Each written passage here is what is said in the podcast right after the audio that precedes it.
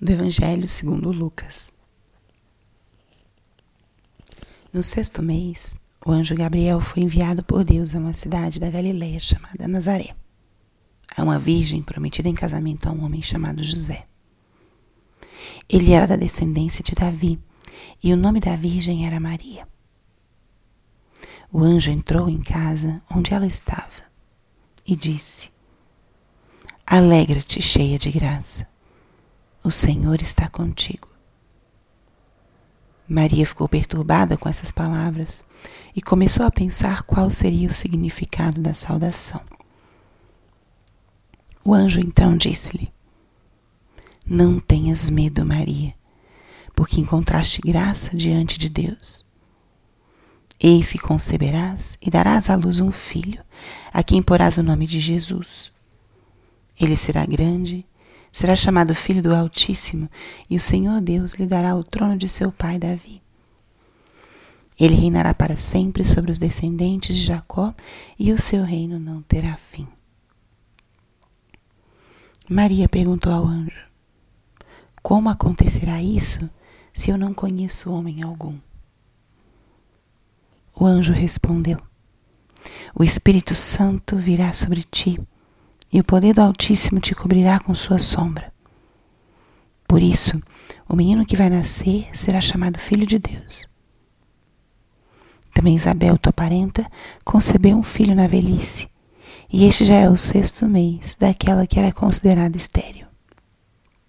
Porque para Deus nada é impossível. Maria então disse: Eis aqui a serva do Senhor faça-se em mim segundo a tua palavra. E o anjo retirou-se.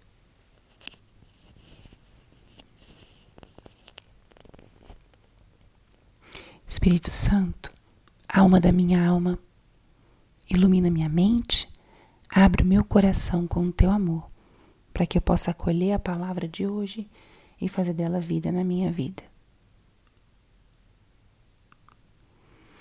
Hoje dia 20 de dezembro, quinto dia da novena do Natal. Já vamos nos aproximando do grande dia. E quem aparece para nos conduzir hoje é a Virgem Maria. Ontem meditamos no anúncio do anjo Gabriel a Zacarias, o anúncio do nascimento de João Batista e hoje voltamos a contemplar outro anúncio. Só que agora sim, o grande anúncio. O anjo Gabriel, mensageiro de Deus, aparece para essa jovem para anunciar e esperar o acontecimento mais importante da nossa história. Esse relato tão conhecido, tão meditado ao longo do ano, em diversas festas marianas, revela, expressa o momento mais marcante, mais importante da nossa história.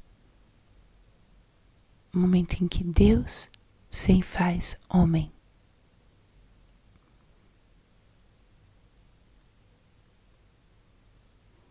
Contemplamos nessa passagem as virtudes de Maria que foram necessárias e importantes para que esse evento acontecesse, para que a encarnação de Jesus acontecesse.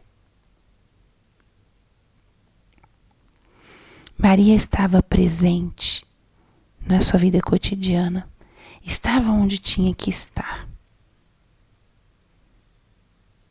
Uma jovem de Nazaré, um povoado muito pequeno, certamente estaria fazendo suas tarefas cotidianas quando recebe a visita e o anúncio do anjo.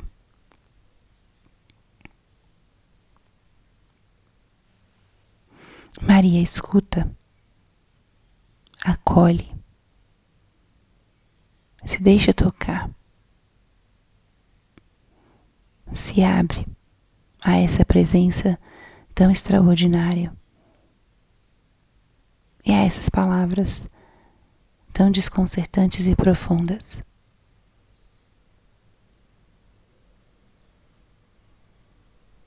Maria está presente e Maria se abre a essa graça.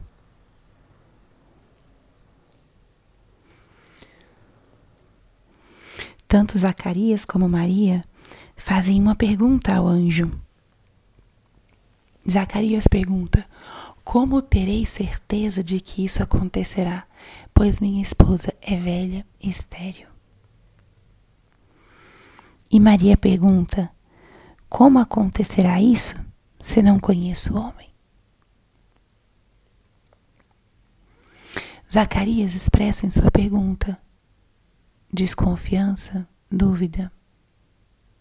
Como terei certeza?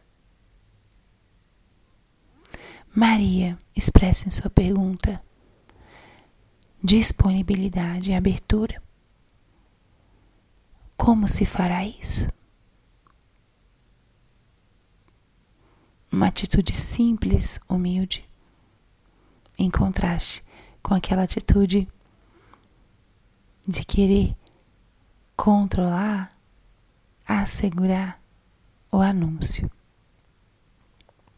Tendência profundamente humana. Queremos certezas, queremos sinais. E Maria nos ensina que o mais simples é simplesmente confiar, acolher, abrir-se ao plano de Deus e também buscar os meios de, que isso aconteça. Por vezes Deus nos faz chamados que nós realmente não sabemos como eles acontecerão. Mas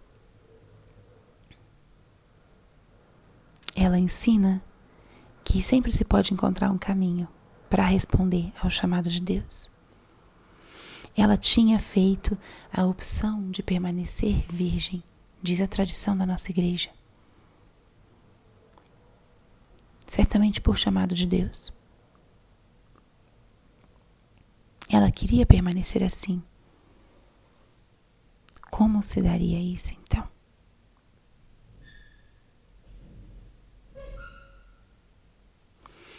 Isso é o que Maria nos ensina nesse quinto dia da novena de Natal.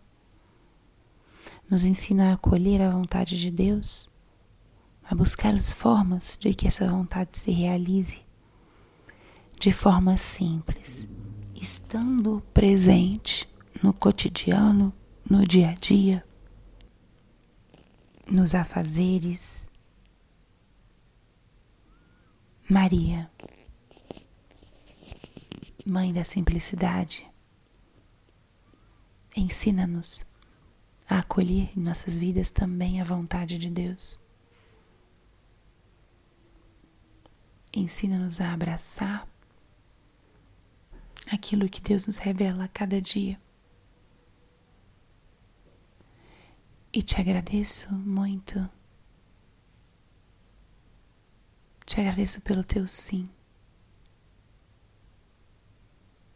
Te agradeço por ter aberto sua vida, seu coração, seu ventre para acolher o Salvador. Te agradeço por ser caminho de salvação para todos nós. Ensina-nos, ó Mãe, a acolhermos também nós essa salvação em nossas vidas, a dizer sim àquilo que o Senhor nos pede e dizendo sim, podemos fazer com que Deus venha, se faça presente no mundo através de nós. Que hoje seja um dia de contemplar Maria, de rezar, de conversar com ela e de agradecer o seu sim, de agradecer esse grande mistério de Deus feito homem através de uma jovem, de uma forma simples, nada extraordinária aos nossos olhos humanos, mas grandiosíssima aos olhos de Deus.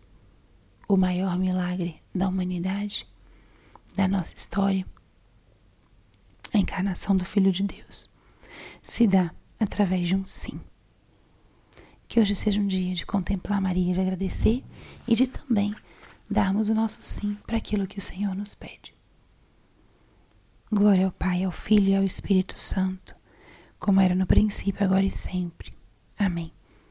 Vem, Senhor Jesus.